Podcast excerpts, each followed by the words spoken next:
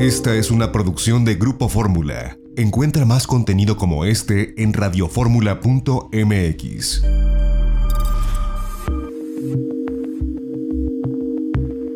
XEDF FM 104.1 MHz, donde tu opinión abre una conversación, transmitiendo con 120.000 watts de potencia desde la Torre Latinoamericana Piso 38 en la Ciudad de México. www.grupoformula.com.mx.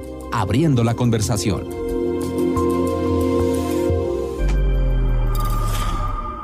Este es México.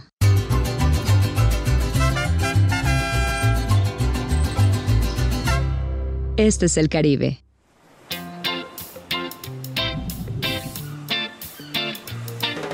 Este es el Caribe mexicano. Dos mundos llenos de emociones, aguas turquesas y playas de arena blanca. Una cultura maya viva, cenotes impresionantes, islas exóticas, imponentes ríos y cavernas subterráneas, hermosas lagunas, selvas tropicales, coloridos arrecifes, pueblos pintorescos y majestuosos sitios arqueológicos. El lugar que tiene lo mejor de México y lo mejor del Caribe, en donde dos mundos se funden en una sola alma, sincronizados en un mismo ritmo con escenarios vibrantes. Imagínate buceando en un museo subacuático de arte, aprendiendo sobre los antiguos rituales mayas en un cenote, saboreando exquisitas fusiones gastronómicas en lugares únicos e inesperados, descubriendo increíbles ríos subterráneos o explorando vestigios mayas escondidos en la jungla. En el Caribe mexicano vivirás experiencias únicas. Recibirás una cálida bienvenida. Reconectarás contigo mismo a través de ceremonias místicas de purificación. Descubrirás diferentes tonalidades de azules mientras navegas en kayak en una laguna. Nadas en un cenote o buceas en las profundidades del impresionante Mar Caribe. Disfrutarás con tus amigos una emocionante vida nocturna. Sentirás la vibra mexicana en nuestros encantadores pueblos mágicos. Y hasta podrás interactuar con innumerables especies de la fascinante vida silvestre. Así que relájate y prepárate para sorprenderte. Esto solo puede suceder aquí. Este es México. Este es el Caribe. Este es el Caribe mexicano. Lo mejor de dos mundos. Ya estamos de regreso en itinerario turístico en este sábado y yo le agradezco que primero esté Lorena Bracho, nuestra productora de este lado de, del estudio. Gracias Lorena por estar este tiempo con nosotros. ¿Cómo estás? Muy bien, José Antonio, muchísimas gracias por invitarme nuevamente a este lado de la cámara. Y le agradecemos que nos tome la comunicación a la doctora Elisa Gaona. Ella es pediatra y vamos a conversar con ella con relación al viajar con niños en esta nueva normalidad. Elisa, gracias por tomarnos la comunicación. ¿Cómo estás? Muchísimas gracias, pues muy agradecida de estar en este espacio. Gracias. Oye, bueno, la, recomendación prioritaria es que los niños no viajen, ¿no? Mientras no haya vacuna, que los sigamos manteniendo en casa, que nos eh, adecuemos a las restricciones escolares, pero habrá familias que no nada más por vacaciones, sino por algún otro motivo, eh, tendrán que viajar con los niños pequeños o con los niños ya más grandecitos, no habrá forma de no salir con ellos. ¿Cuál es en primera instancia, Elisa, la recomendación que haces para pues no entrar en pánico? Porque si de por sí uno se espanta cuando sabes que vas a tomar un avión o que vas a viajar a otra ciudad, el hecho de llevar niños pequeños, aunque sabemos que el virus pues no ha sido tan agresivo por la estadística con los niños, de todos modos la gente podemos entrar en, en, en un miedo muy fuerte, ¿no? ¿Qué nos recomiendas? Por supuesto. Pues mira, lo primero es tratar en la medida de lo posible de procurar que los viajes sean por tierra y por tierra no me refiero a autobús, sino a automóvil. Que claro que eso tiene otras situaciones complejas como que si son bebés chiquitos y es un viaje prolongado, tal vez más de cuatro horas, pues tendríamos que estar deteniéndonos pero eh, lo que nos permite viajar por tierra en automóvil es justamente evitar estes, estos espacios cerrados como es un avión en donde, pues como bien sabemos, hay un gran flujo de, como decir, se condensa todo este flujo, todas estas gotitas que respiramos, entonces hay una mayor probabilidad de contagio. Ahora, si de plano no podemos viajar por automóvil porque la distancia es muy larga o porque queremos ser tal vez más rápido por, por condiciones de nuestros hijos y decidimos viajar en avión, la recomendación es que esto ya lo están tomando también las aerolíneas, que eso, eso tenemos que recalcar. Las aerolíneas están haciendo un papel extraordinario porque lo que hacen es que sientan a los pasajeros con una distancia importante. De todas maneras, cuando viajemos, si son niños mayores de 3 años de edad, se recomienda que los niños lleven un cubrebocas, y de preferencia, de preferencia, además del cubrebocas, una careta. Esto obviamente hace la situación compleja porque hace muchísimo calor y los niños están tocando todo el tiempo la cara, las orejas y por supuesto si traen careta y cubrebocas también se lo van a tocar. Pero lo ideal es tal vez en el, en el momento en el que estamos en el aeropuerto, cubrebocas y careta, ya que estemos solamente en el avión, posiblemente yo recomendaría nada más careta porque es menos incómodo que un cubrebocas. Obviamente depende de cada niño, ¿no? pero es menos incómodo. Además, ya hay caretas que tienen personajes. Entonces, el personaje favorito del niño se lo podemos poner en la careta y eso lo va a hacer sentir mejor. Susana a distancia, ¿no? Exacto, exacto. Incluso mi recomendación es que le contemos toda una historia al respecto de la careta, ¿no? Vamos a ser como unos astronautas y vamos a viajar, no sé qué ponernos una careta y esto va a estar bien divertido, ¿no? Para que el niño colabore mejor y se puede alternar entre careta y cubrebocas. Ahora, cuando son bebés menores de 3 años de edad, no se recomienda utilizar cubrebocas por el riesgo de asfixia. Entonces, aquí lo que se puede utilizar es, en tal caso, nada más una careta, pero incluso una careta en un pequeño puede ser muy incómodo, molesto e incluso peligroso porque se pueden lastimar. Entonces, aquí lo importante es recurrir a el porteo. ¿A qué me refiero con el porteo? A cargar al bebé.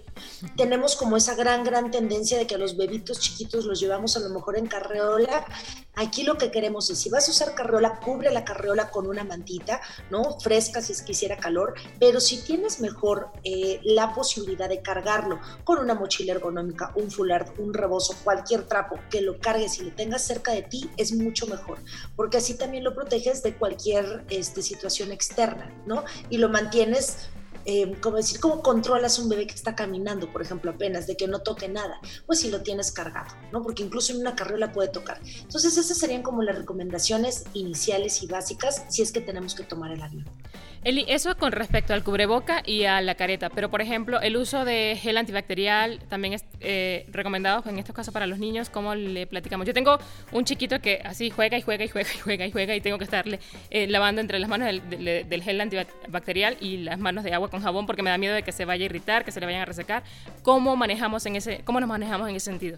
Claro, y esa es muy buena pregunta. Aquí lo que no queremos es utilizar tanto gel antibacterial en los niños, sobre todo aquellos que se llevan las manos a la boca. Entonces, cuando son chiquitos, gel antibacterial no es la mejor opción. En tal caso, lo que podemos hacer es tener, se me ocurre, eh, tal vez incluso un poco de jabón en un termito y agüita en un termito y un trapito y entonces le lavamos rapidito las manos con agua y con jabón si es que llegaran a tocar algo o antes y después de alguna situación, más que un gel antibacteriano para estos pequeños que se están metiendo la boca a la mano a cada rato. Ahora, también tomemos en cuenta que cuando son tan pequeñitos difícilmente van a estar agarrando todo alrededor, pero ya que son más grandes sí podemos utilizar gel antibacteriano, nada más con moderación, porque aunque tengan 4 o 5 años se llevan la mano a la boca. Entonces, todo con moderación, ¿de acuerdo? Y sobre todo, algo bien importante, y tú lo dijiste ahorita, tener cuidado de humectar la piel de esas manitas, porque así como con nosotros de adultos se te irritan las manos, con los bebitos y los niños también. Entonces, en términos generales, menores de 3 años mejor no utilizar utilizar eh, gel antibacteriano, tal vez incluso estas toallitas húmedas que se pueden usar para limpiar las manitas. Eh, y hay algunas que las venden, por ejemplo, con esencia de toronja o esencia de caléndula, ¿no? Para limpiarle las manos y que no sea tóxico si se lo llevan a la boca. Y para los mayores de 3 años, sí utilizar el gel antibacteriano, pero con moderación. Y más bien instruirles, yo, yo lo que haría sería recurrir al juego.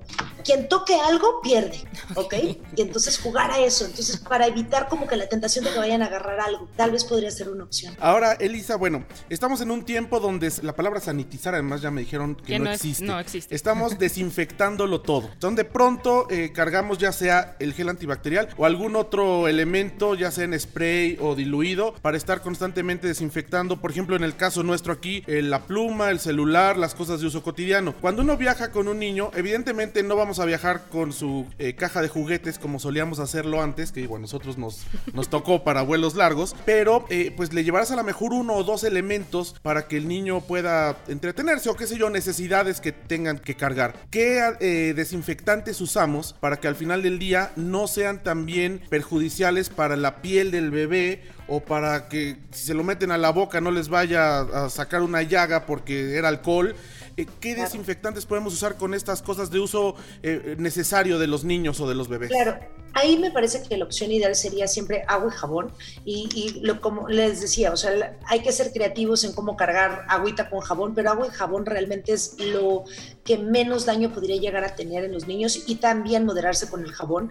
Evitar en la medida de lo posible utilizar cloro en los niños. Eh, tuve al principio del encierro varios niños con las las plantas de los pies, las manos irritadas, quemadas, lastimadas por cloro, aunque lo diluyas, entonces evitar el cloro a toda costa eh, y, y, pues sobre todo, o sea, si vamos a llevar algún juguete, que sea un juguete que sea fácilmente limpiable, incluso con estas toallitas húmedas. Y con fácilmente limpiable me refiero a que sea a lo mejor de madera o que sea tal vez de, de plástico, pero que no sean peluches, ¿no? Porque los peluches, bueno, tienden a almacenar polvo y entre polvo otras tantas cosas. Entonces, nada más evitar este tipo de juguetes a la hora de cargarlos.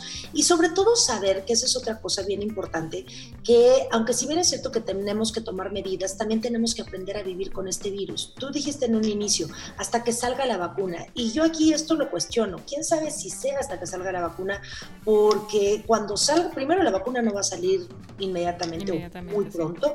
Y aunque saliera en diciembre, tiene que pasar por un periodo de prueba. Entonces no vamos a correr a vacunar a nuestros hijos si inmediatamente salga la vacuna. Entonces lo que nosotros queremos es aprender a convivir con el virus y tratar de exponerlos lo, lo menos posible para darle oportunidad la ciencia de conocer más acerca de este virus y tener un tratamiento más efectivo que los que se han tenido hasta el momento, por un lado. Y por otro lado, dependiendo evidentemente de dónde vivas, eh, evitar... Em, acudir a hospitales cuando están tan congestionados. Por eso te quieres contagiar como más adelante. Ahora, todos nos vamos a contagiar, no es probable, tal vez no todos, pero sí un 70% de la población.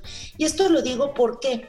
porque ahorita que estás diciendo que todo lo tenemos que mal dicho, sanitizar, en este caso, limpiar exhaustivamente. ¿No? Aquí el detalle es que también estamos comprometiendo el sistema inmunológico de nuestros hijos. ¿Qué quiero decir con esto? Esa es una pregunta recurrente en mi casa, porque siempre le digo a José, Antonio y a, con quien convivo, le digo, o sea, generalmente o anteriormente intentábamos como sí, bueno, mantener todo limpio. Que el niño comiera tierra para que se le hicieran anticuerpos. Tenemos, no sé si es mito o no, pero exacto, existía esa, esa creencia de que pues el niño necesitaba hacer anticuerpos.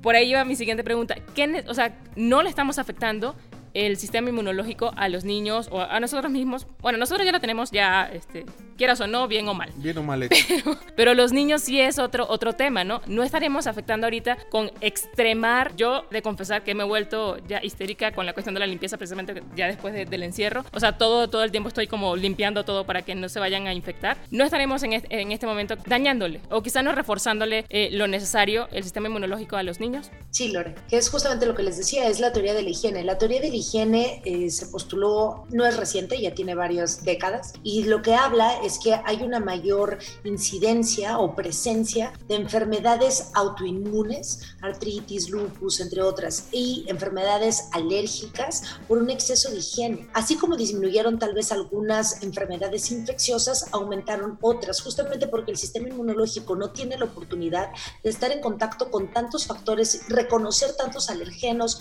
tantos patógenos, bichos, ¿no? O sea, en, en palabras coloquiales, comer tierra, ¿no?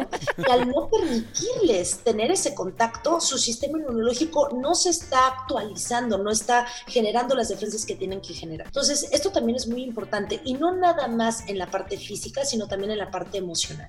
El miedo que cada vez como padres estamos teniendo de que nuestros hijos convivan con otros niños, con otros adultos, esto es algo que a mí me preocupa. ¿no? Esta esterilización emocional también es de preocupar. Entonces aquí lo que tenemos que tomar en consideración es que es un bicho, es un virus, que aunque si bien es cierto que apenas estamos conociendo cada vez más de él, etcétera, y que nos ha dado en el traste porque tuvo una, em, una tasa de contagiosidad más alta de la que creíamos y que apenas lo estamos eh, descubriendo cómo actúa y por supuesto cómo se trata, eh, es, es, es, bastante noble en el sentido de que si tú te lavas las manos con agua y con jabón es más que suficiente. Yo recuerdo en un principio, ¿no? Cuando estaba todo iniciando apenas la pandemia, eh, que lo que decíamos era, o sea, si llegas de la calle, encuérate en el pasillo, ¿no? Antes de entrar a tu casa, mete la ropa en una bolsa, métete a bañar, lávate bien absolutamente todo, esa ropa casi que incinérala, ¿no? Y cuando llegaba comida igual, ¿no? O sea, tienes que tener un proceso y entonces, ¿no? ¿Y qué es lo que se acabó viendo? Lo que se acabó viendo es que todo esto no era tan necesario, no era realmente necesario, o sea, no disminuía más los contagios, que lo que se tiene que sí hacer es primero eh, que, aparte es una enseñanza muy bonita porque es pensar en los demás. Entonces, primero es cuidarte tú para cuidar a los otros. ¿Cómo me cuido yo? Si salgo a caminar, correr en bicicleta o estoy en cualquier lugar, área pública, por ejemplo, un elevador, las escaleras, tengo que usar cubreboca, aunque no vea a nadie alrededor. ¿No? ¿Por qué? Porque estoy cuidando a los demás de las gotitas que yo puedo sacar. Y la segunda es lavarte las manos con agua y con jabón y tener tu limpieza normal dentro de tu casa, o sea, limpiar tus frutas y tus verduras como lo hacías antes, sí limpiar a lo mejor tus, este, los empaques, que yo no sé si ustedes lo hacían, pero yo lo hacía cuando yo compraba la comida, o sea, limpiaba los empaques, incluso tengo recipientes en donde pongo mi arroz, mis frijoles, ¿no? O sea, no los guardo en los empaques originales. ¿Por qué? Pues porque no nada más es el coronavirus, hay bacterias, ¿no? O sea, que, están ahí, pues que no quieres que, que, que en un descuido vayan a infectar a tu familia. Entonces, a lo que voy con todo esto es, tenemos que ser juiciosos, tenemos que ser conscientes, pero tampoco exagerar en la limpieza, porque los efectos deleterios de esta hiperlimpieza tanto a nivel emocional como a nivel físico, me parece que son más deleterios que la infección y la enfermedad misma por el coronavirus. Ahora, Elisa, eh, yo sé que cuando llega algún síntoma, pues lo primero es eh, ir al médico, que cada quien contacta a su pediatra. En este caso, bueno, pues es más complicado ya el pensar en ir a, llevar al niño a un hospital, porque eh, por lo que ya sabemos y, y, por la situación que vivimos, pero se deberá modificar en algo el botiquín que con el que siempre sale una mamá o un papá cuando viaja con un niño frente a esta pandemia o básicamente es el mismo botiquín que siempre se nos ha sugerido? Esa, esa pregunta es muy bonita. Mira, aquí nada más dos cuestiones. La primera en términos generales es sí, que sea exactamente el mismo botiquín y aprovecho para dar un mensaje, por favor no nos automediquemos porque hay muchísima información en redes sociales acerca de tratamientos experimentales y la gente está tomando ivermectina, acitromicina, hidroxicloroquina, ¿no? Como si fueran pastitas de menta y no son bueno, los gringos hasta Lysol, ¿no? Están tomando. No, es terrible, exacto. Entonces hay que tener muchísima precaución en eso y no automedicarse y no comprar medicamentos eh, o productos milagro como los están vendiendo, aprovechando justamente el, pavor de la gente y de quererse proteger. Entonces el botiquín tiene que ser el mismo.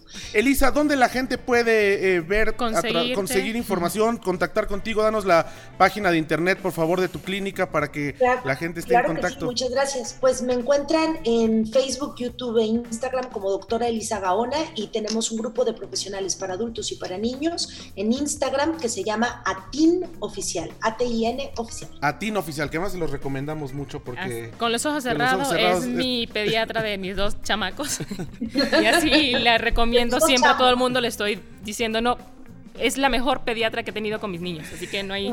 Doctora Elisa Gaona, muchísimas gracias por habernos tomado la comunicación en esta tarde y por estas recomendaciones para que podamos viajar seguros con los niños. Insisto, la recomendación es que, que no viajen, como nos has dicho, que no viajen en avión, pero habrá quien no lo puede evitar y que siga, bueno, pues puntualmente estas recomendaciones y que se ponga en contacto contigo por las redes sociales. Muchas gracias. Gracias a ustedes, que tengan un bonito día. Hasta gracias. Gracias, Lorena. Gracias, José Antonio. Nosotros ya nos vamos, eh, los esperamos como siempre, el próximo sábado, 10.30 de la mañana en Telefórmula, una de la tarde, tiempo del centro, a través de Radio Fórmula 104.1 de FM. Mañana, de viaje en Fórmula en 1470, los esperamos. Quédense en las frecuencias de Grupo Fórmula y pásenla bien. Esta fue una producción de Grupo Fórmula. Encuentra más contenido como este en radioformula.mx.